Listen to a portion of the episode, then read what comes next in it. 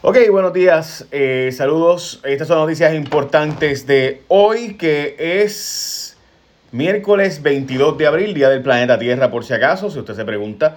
En efecto, es el Día del Planeta Tierra el día de hoy, así que eh, los que ¿verdad? creemos en el cambio climático y que la ciencia debe tener un rol protagónico en el futuro, pues deberíamos tener también en cuenta que el presidente Trump está aprovechando todo esto del COVID para quitar un montón de restricciones a protecciones ambientales, por ejemplo, permitiendo mayor eh, cantidad de mercurio eh, de, y demás tipos de contaminación. No voy a entrar ahora en todos los detalles, pero hemos estado hablando recientemente de que la EPA, eh, Donald Trump le ha quitado un montón de regulaciones y ha permitido mayor tipo de contaminación ambiental recientemente. Van 37 días desde que estamos en la cuarentena, así que literalmente será cuarentena al parecer.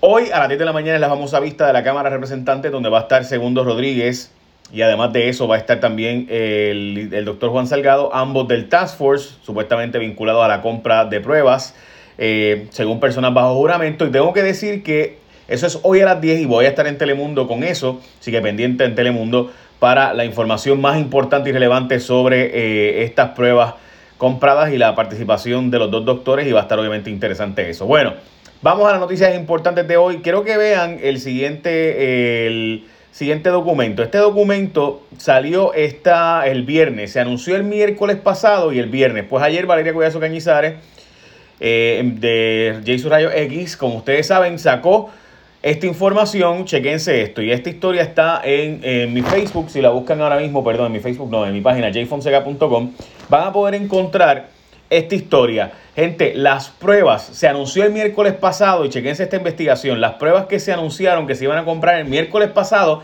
también tienen un problemita bien serio. Este anuncio que están viendo es del periódico del pasado viernes.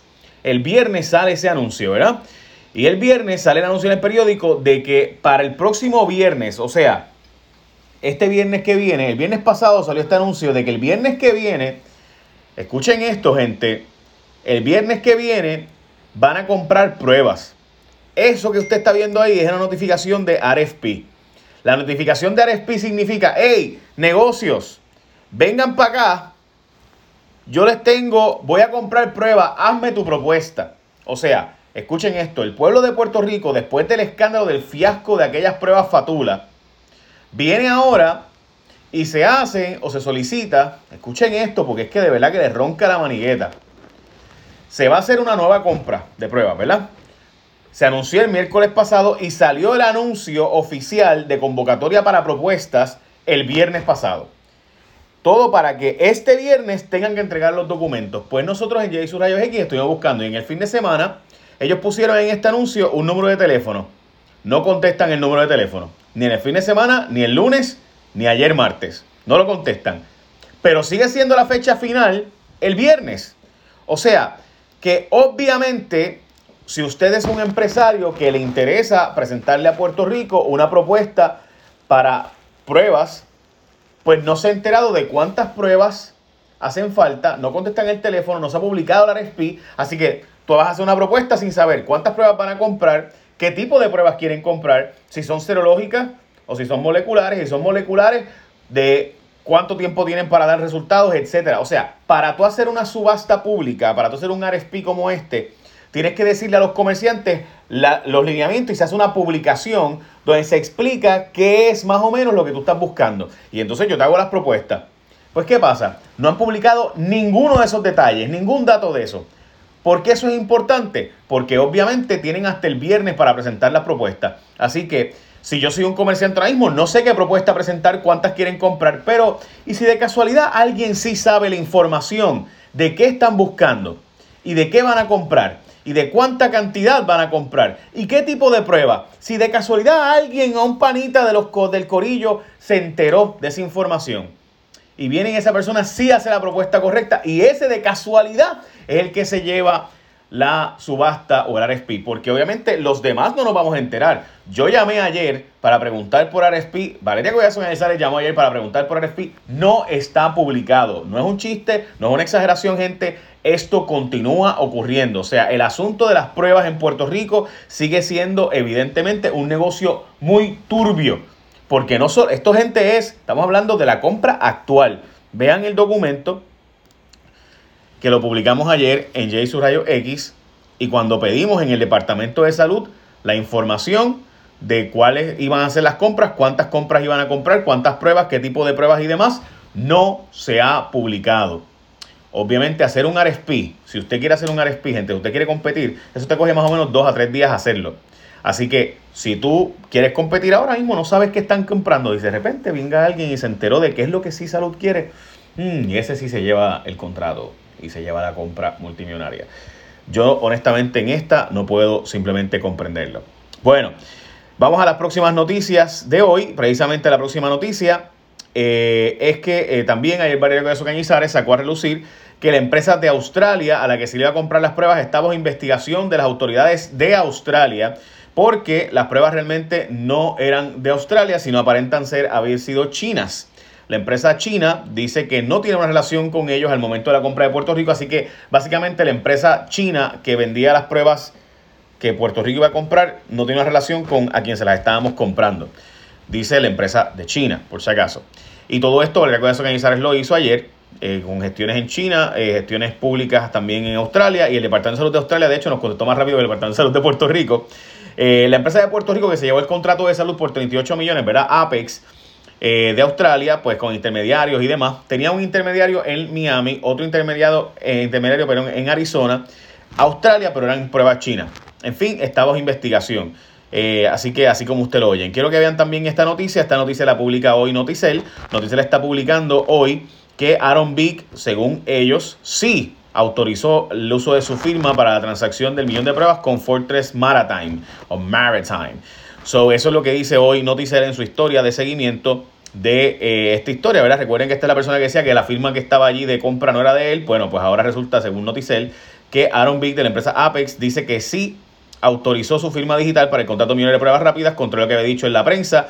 Noticel tuvo acceso a la documentación y comunicación, donde se le dice eh, a Vic que sea parte de la transacción con el gobierno y que se usara su firma en los documentos. Precisamente Vic quien proveyó su firma digital para que Juan Maldonado, el exdirector de ATM y abogado de Apex, la usara. Obviamente, como ustedes ya se han dado cuenta, Juan Maldonado tenía serios problemas o tiene serios problemas eh, porque pues era el jefe de ATM, le dio contratos a Vic y ahora hacía negocios con Vic. Así que pues ya ustedes saben por dónde va eso, ¿no? Pero bueno, ahí está. Eh, esa es la historia de Noticel de hoy. Bancos a moverse, gente, aprobaron 320 billones para pequeñas empresas. Voy a hablarles de esto ahora en detalle porque los billones que se aprobaron de SBA ahora sí pueden hacerse en algunas cooperativas. Vamos a hablar de eso en unos minutos. Y había 383 menos casos de COVID de lo que se pensaba también. Y otra vez no cuadran los números. LabCorp eh, va a hacer unas nuevas pruebas también y otra vez no cuadraron los números porque el laboratorio usted lo dice que se han hecho muchas más pruebas de las que está diciendo. Pero antes que todo eso, gente, les voy a decir que, por si acaso, porque yo también lo tengo, eh, es importante que todos ahora estemos bien informados y también estamos entretenidos en casa, obviamente. Así que si tú eres cliente de DirecTV, te tengo buenas noticias para ti. Chequéate esto. Libre de costo para ti, vas a tener más, más alternativas, perdón, porque si tú eres un cliente de DirecTV, como yo por si acaso, vas a recibir por tiempo limitado más canales en tu paquete de programación y sin que termine, ¿verdad? Si tengas que pagar ni un chavo más. Así, literal, vas a recibir más canales por tiempo limitado, así que vas a recibir más. Busca más información en DirecTV Puerto Rico, en Facebook e Instagram. En Facebook de DirecTV puedes chequear y quedar, obviamente, quédate en casa, vas a tener más canales de noticias, más canales de entretenimiento, así que aprovecha y chequeate el Facebook de DirecTV porque DirecTV está contigo. Quédate en casa, obviamente. Bueno, eh, bancos a moverse, gente, aprobaron 320 billones para empresas y yo creo que en Puerto Rico esta vez sí tienen que moverse. No puede ser como la vez anterior, donde como ustedes saben y lo hemos hablado varias veces ya, hubo un problema de que los bancos no se movieron lo suficientemente rápido, no tenían suficiente personal. Y yo creo, gobernadora, le voy a hacer un llamado y una petición a usted eh, directamente, gobernadora. Necesitamos, por favor, que le autoricen a los bancos trabajar este sábado y domingo. Tienen que operar porque esto se va a aprobar el jueves y va a empezar, eh, va a estar en, va a entrar en vigor el viernes muy probablemente. Así que el resto de los, de los bancos de Estados Unidos van a buscar echar para adelante a sus clientes y poder aprobarle a medio mundo eh, esta, este, este paquete de préstamos de SBA, que realmente en muchos casos son regalos. O sea, si no votas a tus empleados y lo usas correctamente, te regalan el dinero. Así que los bancos tienen que trabajar este fin de semana full time, tienen que buscar hacer un tipo de triage center, o sea, donde tú vengas y tengas 10 personas entrando al sistema de SBA, ¿verdad? Por ejemplo, Banco Popular, Oriental, eh, Banesco, que también lo está haciendo, hay unas cooperativas que lo van a hacer también. Eh, también este Santander, aunque hizo pocos, pero los hizo también, eh, First Bank, etcétera, tienen que tener un grupo de 100 empleados cogiendo las solicitudes, más o menos 100 empleados cogiendo las solicitudes, y de esos 100 empleados, que entonces 10 metan los datos, pero que todos estos otros empleados, 100, 200, 300 empleados, lo que sea, tienen que coger los datos y ponerlos rápido, cosa de tener ya todo lo depurado para que ellos puedan meterlos rápido los datos, ¿verdad? El data entry al sistema de SBA. Porque si no va a pasarnos lo mismo, gente. Y si los pequeños negocios en Puerto Rico no se les resuelve, los grandes no van a poder, y esa es la verdad. O sea, si los pequeños negocios en Puerto Rico cierran, esos son los pequeños negocios son los que compran a los grandes. Así que esto de que ayudamos a los grandes y pues cuando nos sobra tiempo a los pequeños, es un disparate, obviamente. Bueno, Vamos a lo próximo. O sea, por ejemplo, tú, si tú ayudas a vender carros, pues ¿quiénes compran carros? Pues los pequeños negocios y la gente que trabaja en esos pequeños negocios. Pues si la gente que trabaja en esos pequeños negocios no puede ir a comprar el carro, pues el negocio del carro colapsó. Así que ¿de qué te sirvió arreglar el negocio de carro si no arreglaste a los negocios pequeños que son los que compran carros? Da, ¿verdad? Pues hay que, hay que meterle a los bancos, hay que meterle presión a la banca esta vez para que esta vez sí sea un, un programa exitoso. Y no estoy diciendo que la, vez no la otra vez no fue, fue bueno, pero pudo haber sido mucho mejor y debe ser mucho mejor ahora sin duda alguna. Bueno, había 383 menos casos de COVID de lo que se pensaba. By the way, la legislatura debería investigar por qué la otra vez no se hizo lo suficiente para buscar que esta vez sí se haga lo suficiente. Bueno, había 383 casos menos de COVID de lo que se pensaba en Puerto Rico, luego de que el Departamento de Salud aceptara que el número de casos de coronavirus estaba mal y que estaba dilucidando. Básicamente, gente, lo que estaba pasando era que estaban contando a la misma persona varias veces. O sea, me hacían, yo estaba positivo, ¿verdad? Y me hacían tres pruebas y las tres estaban positivas, me contaban como si fuera tres personas, cuando realmente una persona, o sea, tengo un caso de COVID con tres pruebas positivas. Pues estaba contando a veces dos y tres, eh, tres pruebas como si fueran eh, ciertas y realmente pues no lo eran. Eso fue lo que descubrió el Centro de Periodismo Investigativo, que eran básicamente 1.300 pruebas que se habían hecho, pero realmente eran 915 las que habían dado positivo. Hoy se añaden obviamente unos cuantos casos más.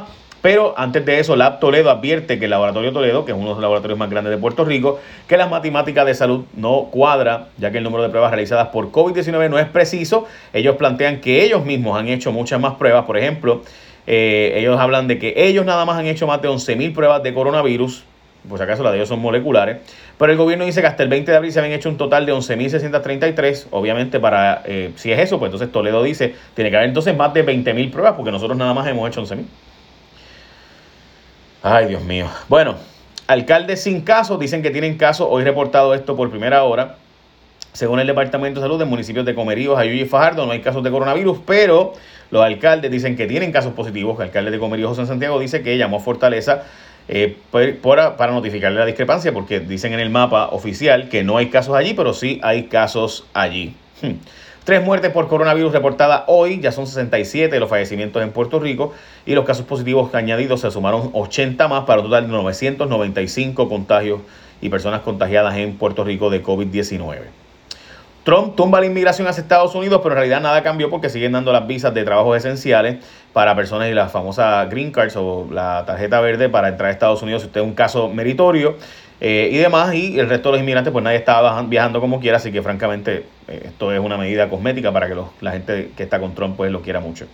Eh, hoy siguen las vistas en la Cámara de Representantes sobre la compra de pruebas fatulas. Aquí va a relucir el que se le comunicaba todo a Mabel Cabeza, como ya salió ayer eh, según la entrevista que hicimos, ¿verdad? bajo juramento, también a las asesoras de la gobernadora, eh, Lilian Sánchez eh, y Marisol Blasco, también se le pasaba gran parte de la información para que ellas estuvieran al tanto de las cosas que se compraban y las cosas que no se compraban y demás. Mabel Cabeza fue puesta por la propia gobernadora, así como usted lo oye, a dirigir el trabajo del el Task Force. No estoy exagerando, eso fue lo que salió bajo juramento. Aquí está Mabel Cabeza por si acaso, Lilian Sánchez era la persona anterior. Como ustedes saben, hemos estado reportando bastante sobre esto, de que la gobernadora había dicho que no, que en Fortaleza no tuvieron nada que ver con esto, pero bueno, parece que Marisol Blasco sí tuvo que ver, fue la persona que llamó para que se presionara para firmar esta compra de eh, los ventiladores en 20 minutos que le dieron a la doctora Conchi eh, Concepción Quiñones de Longo. Hey, tienes, tienes 20 minutos para firmar eso.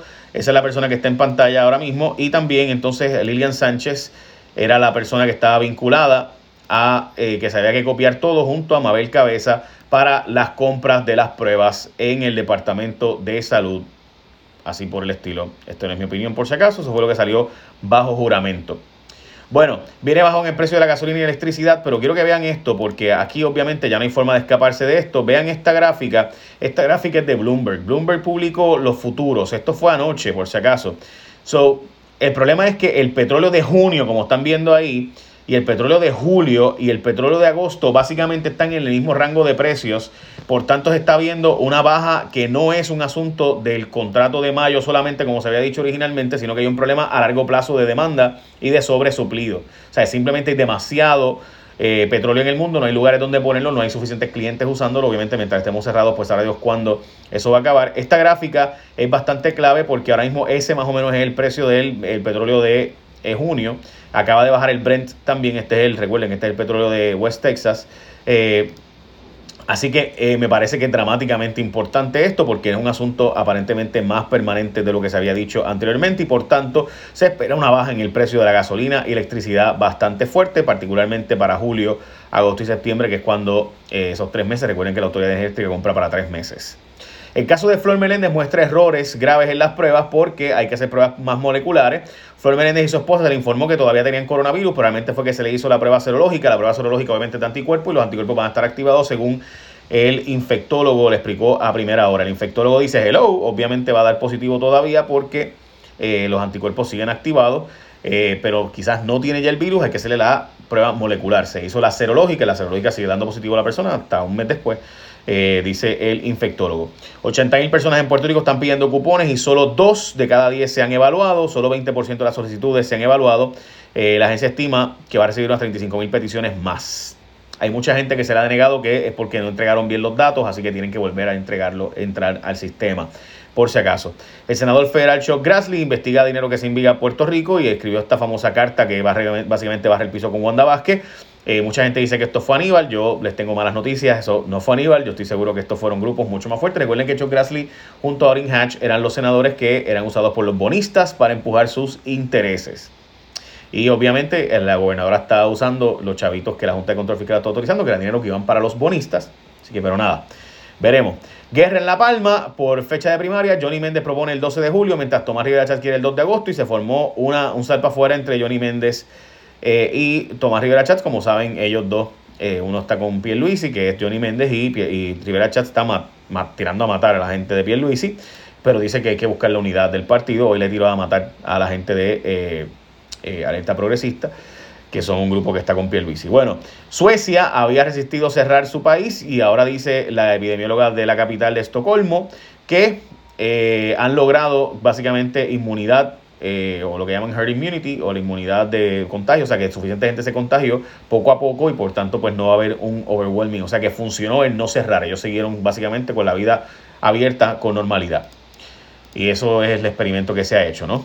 En España, básicamente ellos planteaban distanciamiento físico dentro de la normalidad. O sea, eh, vamos a trabajar, pero pues este, nos protegemos, nos cuidamos, pero con trabajo, no en las casas. Eso fue Suecia. Hoy también se anuncia en España el número de muertes de 435 muertes, llevando un total de 21.717 muertes. En Beijing, la capital de, eh, eh, de China, se volvieron a cerrar los gimnasios y otro tipo de negocios porque eh, por temor a que se disparen los casos, y así que los gimnasios volvieron a cerrarse y la FDA finalmente le dio el visto bueno a eh, pruebas de coronavirus que se puedan hacer el chequeo en casa, o sea, la muestra en casa, para, ¿verdad? Obviamente, pues lograr que especialmente la gente que trabaja en los hospitales y demás pueda tener la prueba más rápido que todos los demás y en casa rápidamente tomada, etcétera. Y eso va a dar prioridad a ello. Bueno, como les decía, la gente de DirecTV añadió canales gratis a tu DirecTV, que como yo tengo DirecTV, así que ya sabes, tú tienes ahora mismo la posibilidad de ir a Facebook y entrar a la página de DirecTV y con eso vas a saber la información de qué canales nuevos hay, tanto de noticias como de entretenimiento. Y esas son las noticias más importantes de hoy. Echa la bendición. Bye. Pendiente a las 10 de la mañana que vamos a estar en Telemundo con las vistas hmm, de Juan Salgado y Segundo Rodríguez, los doctores del famoso Task Force. Ahora sí, echa la bendición. Bye.